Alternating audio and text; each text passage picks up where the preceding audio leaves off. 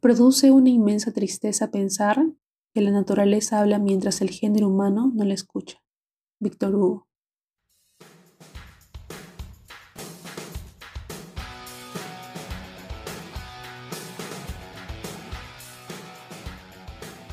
Saludos a toda nuestra comunidad oyente del podcast Taos al Día.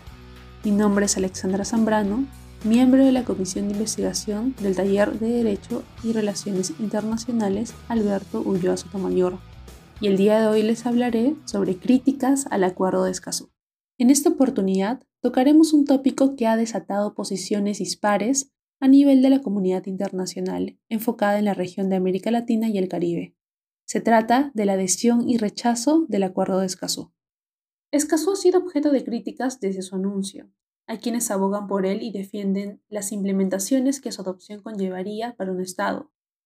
Pero existe otro conjunto que rechazan su ratificación debido al contenido implícito de sus disposiciones, cuya aplicación buscaría garantizar un sistema de protección ambiental óptimo a costa de los intereses que tenga un gobierno sobre el territorio de su competencia, es decir, causando repercusiones en contra del principio de soberanía del Estado.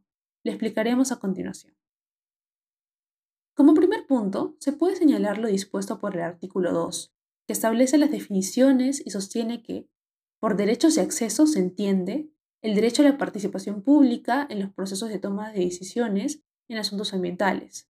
Entonces, al no precisarse qué actores integran lo público, se puede entender como tales a las personas tanto naturales como jurídicas, nacionales o extranjeras, que se constituirían como agentes clave en la toma de decisiones.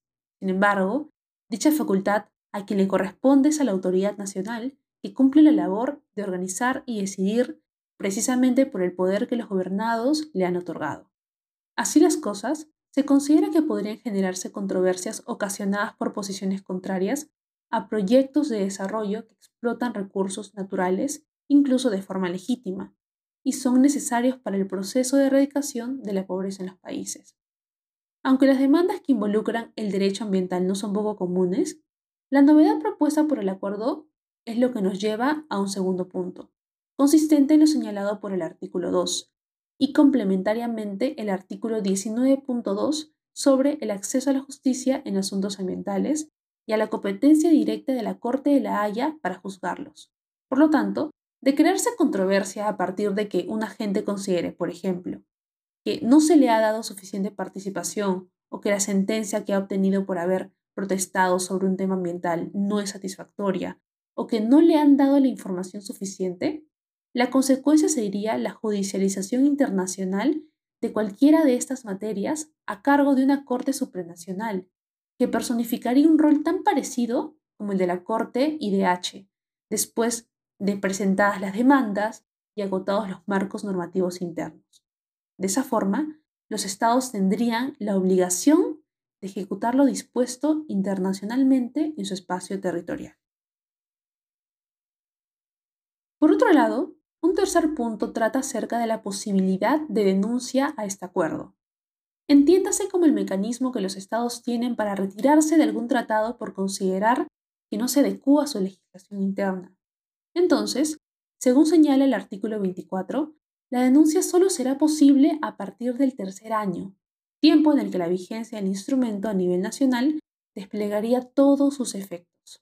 Y esto sumado a un cuarto punto, acerca de la imposibilidad de efectuar reservas, es decir, que en estricto ningún Estado puede considerar la no aplicación de ningún artículo correspondiente al tratado, aunque considere que no se adecua a su legislación.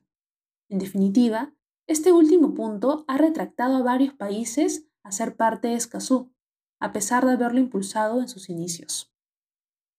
Finalmente, un quinto punto que resulta más que interesante y vista de la concepción expuesta en el primer y segundo punto acerca de la presunta jurisdicción que se ejercería sobre los recursos naturales y lo que precisamente colisionaría con el principio de soberanía, es lo que se aprecia del artículo 14, que se refiere al Fondo de Contribuciones Voluntarias, en tanto, tratándose este de un acuerdo regional, se requiere de un financiamiento para su aplicación. Entonces, en un primer momento, Escazú señala que los suscriptores de este acuerdo son los que deberán financiarlo en el logro de sus objetivos. Pero, Al no ser posible o suficiente, se podrá invitar a otros cooperadores financieros. Entiéndase también a estados ajenos a la región. Por lo tanto, es esta precisión la que determinaría un supuesto contrario al principio de soberanía, ya que estos agentes, en sustento de su aporte monetario, podrían desear direccionar el rumbo de los objetivos. Ahora bien, el acuerdo de Escazú es importante ya que representa el primer acuerdo regional que aborda el tópico ambientalista. Más, no debería verse como un instrumento salvavidas que se requiere de forma indispensable para que los estados puedan tomar acciones respecto a la protección de los derechos al medio ambiente y el cuidado del mismo. Recordemos que existe el perfeccionamiento interno de los tratados, por el cual los estados posterior a la adhesión deben adoptar medidas para implementar los objetivos dados. Pero, ¿qué sucede con aquellas disposiciones normativas que ya existen en las legislaciones internas y que se encuentran en proceso de ejecución y los esfuerzos para su aplicación continúan siendo necesarias?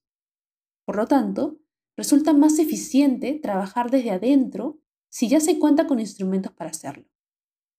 Alcanzar los objetivos que beneficien a esta iniciativa, como proteger a los defensores ambientales, garantizar la participación adecuada de la población, entre otros, pueden lograrse aun cuando no se sea parte de Escazú. Esperamos que hayan disfrutado del tema desarrollado. Agradecemos inmensamente que hayan llegado hasta este punto. Nos ayudarían bastante comentando y compartiendo en sus redes sociales.